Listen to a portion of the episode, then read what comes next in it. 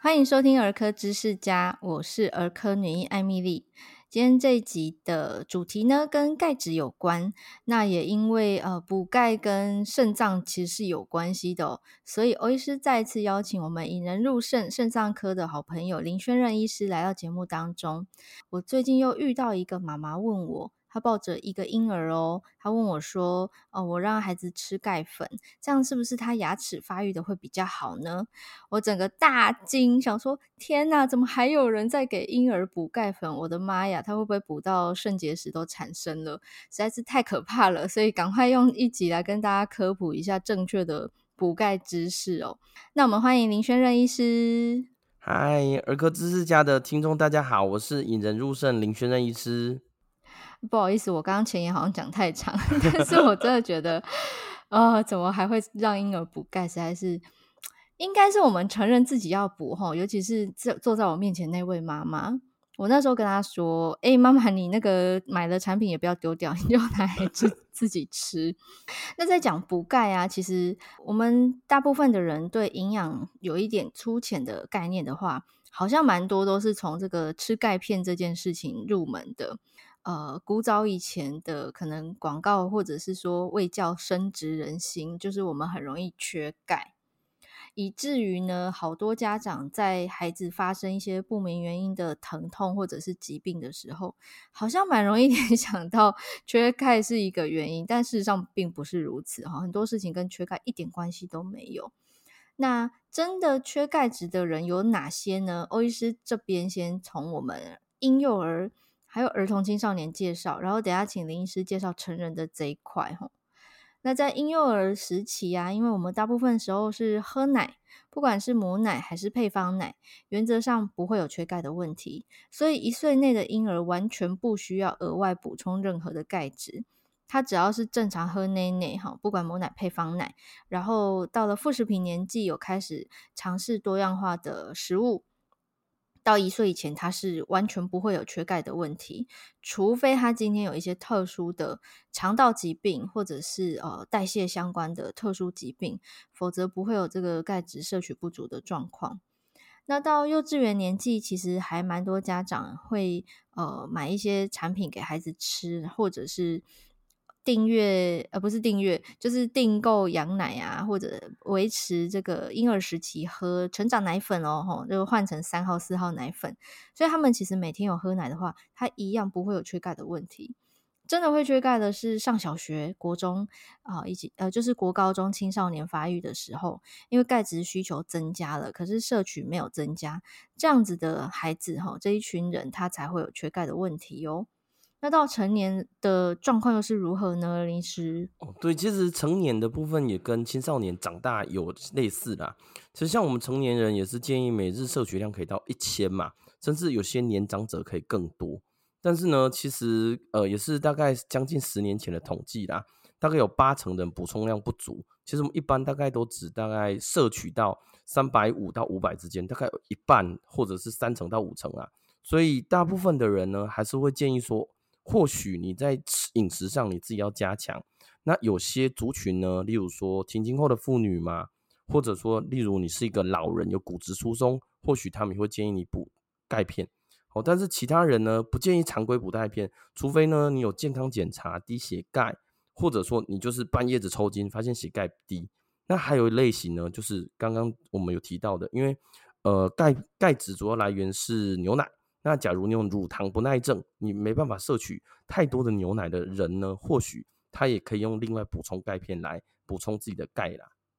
讲到这个补充啊，我们当然是首推从食物来补充这个天然的钙质。那大家熟知的就是刚刚林医师提到的牛奶。那如果乳糖不耐症的人，其实。呃，你不能喝牛奶，可是你可能可以喝优酪乳，或者是吃优格，哈，选无糖的，它一样有丰富的钙质。嗯，那另外，其实十字花科的蔬菜，就是大家熟知，呃，好像可以抗癌的这个花椰菜，哈，或者是芥蓝菜等等，哈，蔬菜就是植物性的。饮食来源也是有蛮不错的钙质补充，或者像豆干啊、板豆腐、黑芝麻、小鱼干等等，这些都是有丰富钙质的食物哦。嗯嗯。那呃，刚刚林医师你讲到好像听到我听到关键字半夜脚抽筋是吗？对，对，对，对，因为我确实有被朋友问过，哎，真的半夜脚抽筋是因为缺钙吗？那那这样子的人补钙是会就是改善吗？哦，其实很多像我们肾脏科或者很多人来就说，哎，我半夜卡旧筋脚抽筋，然后就说我是低血钙。那实际上呢，脚抽筋原因很多嘛，像大家熟知的天气冷，或你本身有糖尿病一些神经病变会让脚抽筋。所以，我们一般做法呢，会先去验你中血中的钙离子啊。只要血中钙离子真的很低，那我们还是会以建议你还是要补充一下钙离子，让你半夜不抽筋。但是不是说我抽筋一定是低血钙啊？OK，所以听众朋友们，欧医师再强调一次哦，就是呃，我们今天讲的这个钙质的补充，还是优先从食物摄取。嗯，那刚刚这一题就是我的女性朋友问的，她就问说，她半夜容易脚抽筋，是不是因为缺钙？哎，林医师有讲哦，请去抽血，你真的血钙有低才需要补。而且你刚刚讲的这个钙片是医师开立的，对不对？就是跟我们外面一般坊间会买那种保健食品其实是不一样的吼。哎，对啊，其实就像刚刚欧医师刚刚提提的啦，就是钙质呢最好都是从食物摄取啦，除非你真的说，例如说你就是好鲜奶都没办法喝，甚至刚刚讲的绿色蔬菜啊，或是这些豆类你都不想吃。那这个时候或许你才会特别需要另外补充钙片，不然呢，当然是原型食物吃是最好的啦。没错，讲到补钙啊，很多病人或者是家长在诊间会问我们说：“诶，那医生你有推荐哪一排吗？” 我想说：“天哪，我自己没有在吃，我我如何推荐你？我们家也没有在生产这种东西啊。”通常我会跟他讲，食物还是最好的选择。但是总是会有人不死心，他觉得他外食，他偏挑食，他食物就是饮食不均衡，他就生怕自己缺钙，真的是对健康不好哦，怕他可能呃骨质不健康，还是牙齿不健康之类的。那好吧，我们既然都 已经要知识家了，就教教大家这个：如果你真的要买保健食品来补钙的话，哦，外面的广告词写的琳琅满目，有没有哪些是 广告词不会写，可是？在医师眼中，真正必须要注意的，例如我刚刚讲说，哎，婴儿不要再额外乱补哈，要不然你补出肾结石就糟了。对，我觉得可以提醒大家，就是说，例如说，第一个部分，要问的是，哎，你是不是真的需要补钙嘛？那第二个是你钙片的选择，那有什么人一定要补钙呢？当然就是刚刚提到的，停经后妇女啊，或是老人家有骨质疏松嘛，或者你真的就是低血钙。那你钙片的选择呢？其实有一个简单的剂量啦。刚好提到说，我们成人大概一天大概三百五到五百嘛。那假如说你真的需要再补的话，你就要吃一整天，吃五百 milligram，就是五百毫克以下啦。那五百毫克以下，大家可能就说，哎、我随便拿一个钙片，哎、就五百毫克。那其实呢，呃，我们用举一个最常见的啦，碳酸钙好了。那碳酸钙的钙质大概含四十 percent 嘛。所以你吃一个五百毫克，其实你只吃进两百毫克的钙，就五百毫克的碳酸钙就是只有两百毫克的钙嘛。那假如说你要达到一千毫克的呃建议剂量，你每天吃五百，那你就吃两颗钙片，哦，就是无论是早晚吃或者是呃一次补充两颗。那当然有要注意的一点就是吼，钙片呢、啊、在我们肾脏科吃法是这样子啦，呃，空腹吃呢可以增加钙离子，好，但是你配饭呢或者饭后吃呢。在我们一般来说，它会螯合食物中的磷离子，所以呢，它是降低磷离子啦。哦，所以大家只要注意吃法的话，有时候钙片会说什么呃早餐、中餐、晚餐啊，或者是饭前饭后。那要注意的是，哎，通常钙片，假如你是为了你提升你的血钙的话，那要建议呃空腹吃。而且呢，有些人会说睡前吃比较好啦，因为它会跟很多有重金属的，例如说镁啊，例如说铁啊交互作用，所以你睡前吃可能会建议啦。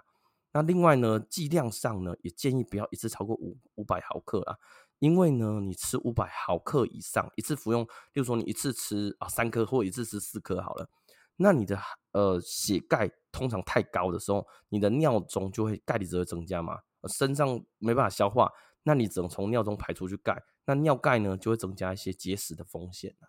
哦，这就是刚刚欧医师提到的。欧贝加哈，如果你根本不缺，还乱补充，可能会造成肾结石，它是真的有可能会产生的一个后果。刚刚林医师特地强调了，就是真的有缺乏钙质的人才要考虑补充。我们讲考虑，是因为还是优先建议大家从食物均衡饮食的方式来摄取。嗯。那均衡饮食其实不不只是补钙质啦，因为我们身体需要的微量元素就是各种的维生素啊，比如说维生素 A、B、C、D、E、K 哈这些，还有矿物质，除了钙之外，铁啊、镁啊、磷啊、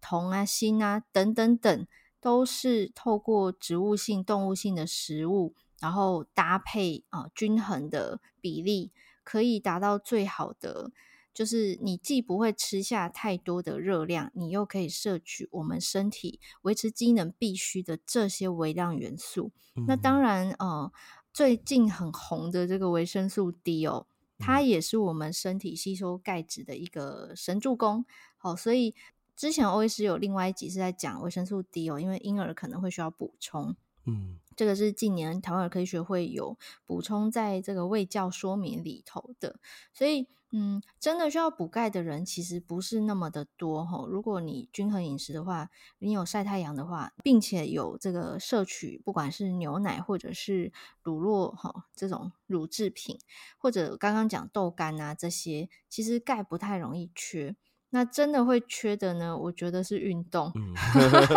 就是大家补钙可能是为了这个骨质的健康哈。偶尔会有人觉得是也也对牙齿保健有效。那其实主要是因为怕骨质疏松，哈，怕年老之后呃被夹喽，容易拔豆之类的，坐轮椅。那可是骨质的健康不是只有营养啊，你要给他一些适当的负重，好，比如说重力阻力训练，嗯嗯，或者是有一些弹跳的，这这些运动。才有办法让我们的骨头是维持在比较健康的状态哦，尤其是刚刚林医师有提到的停经妇女，因为停经后缺乏了女性的雌激素的保护，可能骨质疏松的情况会加剧。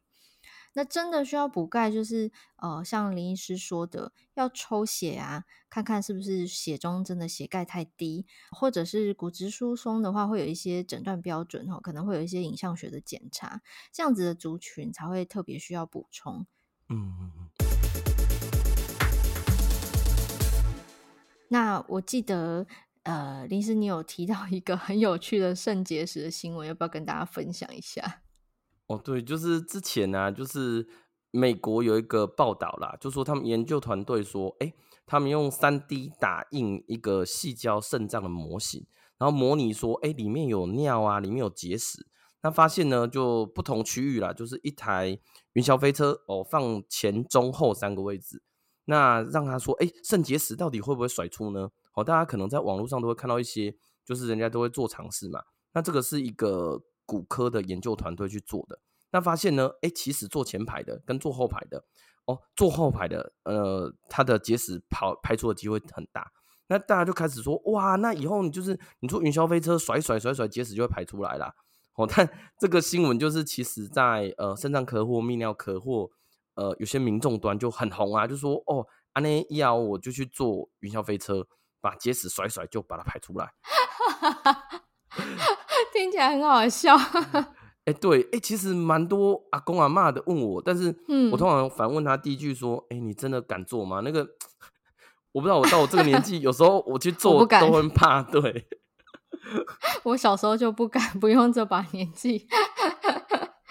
怎么那么异想天开啊？想说坐个云霄飞车可以治疗肾结石。对啊，他们可能想说，哦，那个那个云霄飞车就是几乎就，例如说三百六十度跟七百二十度转，那你结石在这么大力甩的时候，是不是真的就容易排出啦？哦，但是呃，以结石的观点来说啦，我们不呃先不论它成分好了，嗯，哦、呃，它的大小呢，较通常我们零点六公分以上就比较难排排除了，嗯，那他在那篇研究里面呢，其实第一个是。呃，先说每个人肾脏大小不一样，对，好，你例如说一百八十公分跟一个一百六十公分甚至一百四十公分的肾脏大小就不大一样。那里面的结石，例如说零点六公分在呃两百公分的，或许它里面的管径比较大，嗯，那在一个一百四十的，你可能就整个都卡死，连动都不会动，所以这个也没办法从呃就是体外直接移植到体内。那第二个呢是，其实我们肾脏是一个流动的啦。好，我们的尿液其实是从肾脏制造排到外面去，所以它是一个单单流向的。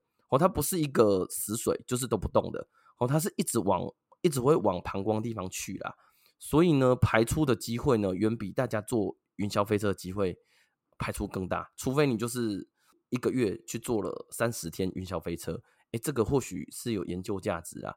不然一般人我们去坐云霄飞车一次就把结石排掉的机会，其实蛮小的。感觉好像跟彗星撞地球一样的几率。不我刚刚突然想到，就是除了这种，当然这算比较极端的状况，毕竟他是做研究，一般人大概不太会 用这么极端的方式来呃所谓的排除结石。啊、哦，对不起，欧医师冷静不下来，因为真的太好笑。我们回归正题，就是我们将要为教大家补钙的知识哦。刚刚我们有讲到，诶，钙质在一些食物来源是有蛮丰沛的，呃，这个。然后讲浓度哦，摄取钙质其实不是那么的困难。那如果你真的觉得你饮食不均衡，你要补钙的话，保健食品的部分，林医师也有提醒大家了哦，就是呃，可能分批吃，空腹吃哈，然后不要吃太多。那呃，这个脚抽筋的话，可能真的是要看你的原因啦，不只是缺钙这个问题而已。啊、最后我想要再问一下，本来没有列在访纲里面，就是呃。我们刚刚一直提肾结石啊，那什么样的人容易肾结石？有有什么样呃饮食生活习惯上面要特殊注意的吗？嗯，就是呃，假如我们以结石来说的话呢，其实它的成分最主要还是草酸钙啦。那第二个是磷酸钙，那其实呢，这两个都还是含有钙嘛。那刚刚我们就是说最常见呢，第一个呃风险就是，哎，你水喝太少，哦，因为你的水往低处流嘛。尿往低处流，那你的难免还是会有渣渣有沙子啊。只要水太少，它就是泥沙比较容易淤积嘛。所以你的水量呢，只要每天喝小于两千 CC，哦，例如说有些老人家就喝五百六百，哎，那真的就比较容易结石。那第二个呢，就是刚提的，哎，真的钙卯起来吃，我真的有病人就是每天吃超级多钙片，然后高血钙，然后验尿钙也是超高，那他的结石就很多了，就两边都有嘛。那还有一些人呢，就是他，例如他在吃钙片的时候，常常会吃诶维他命 C 啊，甚至草酸。哦，草酸就是大家很常见嘛，就是像茶、饮料啊，甚至火锅里面的汤。诶，因为它草酸跟钙离子都高的时候呢，它在尿中的成分也会高，这两个就很容易形成结石，所以就会一直一直排掉。所以大家在吃钙片的时候呢，或者在补充钙的时候呢，要注意啦。虽然说像我自己，我天天几乎也是一杯咖啡嘛。但是呢，你过度摄取咖啡因，就是有些病人来就说：“哎、我都都没有乱吃啊，为什么会结石？”那我就会反问他说：“哎、你有没有吃太咸，或者吃咖啡喝咖啡喝很多？因为呃，钙离子摄取的部分就是咖啡因或盐分，都会让尿钙稍微增加。那当然就是你吃东西，你可能稍微还是要注意啦。哦、咖啡因跟茶饮料这些都还是有有可能会造成结石啊。”哦，原来如此，难怪我会遇到病人问我说：“诶，听说那个咖啡是不是单独喝，跟牛奶分开喝，就是不要喝拿铁，这样比较好？”然后我反问他说：“为什么？”他说：“因为就是怕那个钙的这个摄取会受到咖啡因的阻碍。”然后我心里想说：“哎呀，我我每天早上喝拿铁，就是我的牛奶都是跟咖啡一起喝的，那我是不是也会成为这个新闻中那个缺钙的那一群呢？”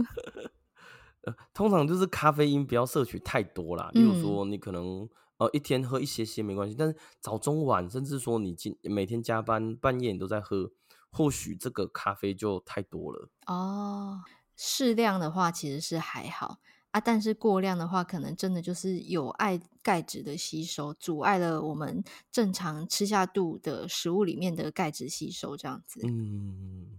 好哦，那这样我就可以维持我的 早餐仪式，还是可以继续喝咖啡。诶，那林医师，我最后还想要再问一题，就是我们前面都在讲食物来源啊，或者真的要保健品补充啊，可是我门诊中会遇到一小群人哦，他们是比较崇尚自然，哦，太奶奶雄鹤，所以呢，他们非常的排斥呃，不管是保健品、药物哦，叫他补钙，他可能会觉得哦，不要。我就吃天然的食物，这样比较健康。那这群人里面有一群可能是老人家啦，就是他也许是听邻居讲，或者他听过有有人结石痛到死去活来的，吼，心生畏惧，他觉得说千万不要乱补充。那这样子的人，他真的可以不要额外补充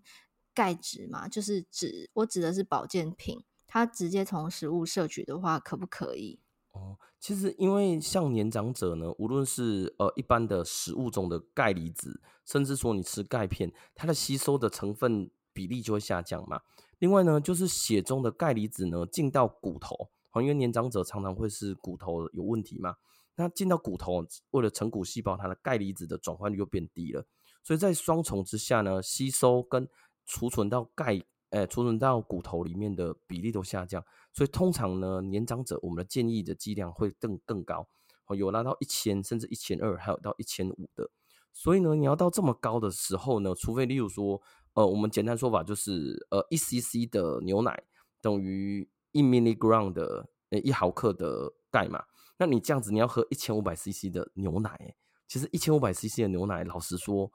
呃，真的在只喝牛奶的病老人家可以达得到，但是一般成人其实单纯喝牛奶应该达不到啦。所以呢，在这一群人呢，或许会建议说，假如他已经确定是骨质疏松，而且他的饮食上呢，也没办法再提升一些钙钙多的东西，例如说牛奶，你可能灌到五五百，甚至灌到一千，他就喝不下去了。那这个时候呢，你可以考虑用。钙片哦，就是无论是你呃醋酸钙、碳酸钙、柠檬酸钙、藻酸钙，哎、都可以给他吃看看，让他用空腹吃进去。那另外呢，就是老人家还会常常说啊，我吃钙片会伤胃啦。哦，但是这部分可以大概跟大家强调一下，因为本身钙片呢，它会抑制胃酸，所以呢，甚至有时候会被我们拿来当做胃药。哦，所以你但有时候假设你的父母在吃钙片说，说啊我加胃周周，那你要跟他说，其实呢，钙片本身就是会抑制胃酸的。它不会空腹吃，你并不会伤胃，甚至你空腹吃呢，会让你的胃部比较舒服啦。所以在假设你的老人家、你的爸爸妈妈、阿公阿妈说：“哎，我不想吃钙片，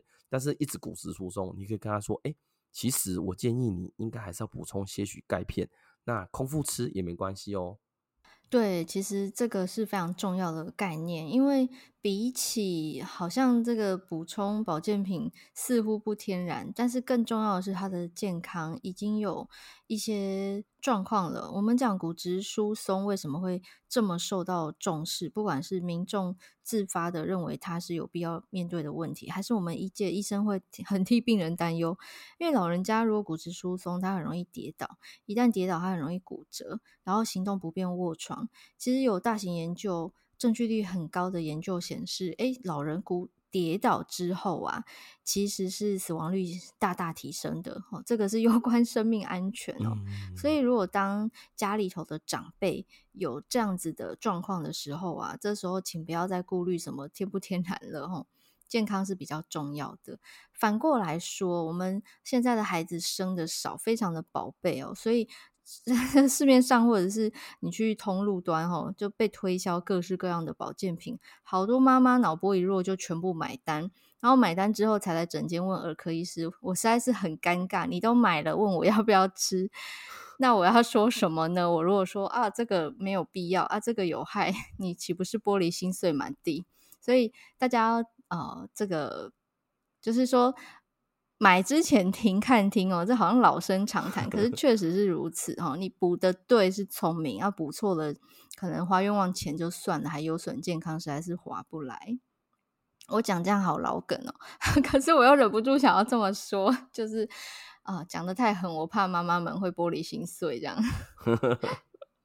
好，所以我们今天跟大家科普了一些钙质的一些吸收啊、摄取的知识哦。那其实主要这一集的目的是希望让大家了解说，诶，有些族群是特别需要补钙，那有些则是完全不需要吼，请不要画蛇添足了。那也希望妈妈们不会觉得很难过，就是哎呀，为了宝贝好，结果好像做了呃呃不正确的决策，也不可惜，因为你买的东西你可以自己吃嘛，或者是孝敬长辈用。好，那今天这一集的内容，如果你觉得实用的话呢，欢迎分享给周遭的朋友，不一定要是爸妈的朋友，他如果有长辈也是可以分享给他，因为我们有提到这个骨质疏松，还有这个半夜脚抽筋这一类的呃议题。那如果大家对我们节目内容有喜欢的话，记得帮我们留下五颗星的评价，然后多多分享我们的儿科知识家。那今天非常谢谢大家的收听，也谢谢引人入肾林轩任医师来到节目当中跟大家分享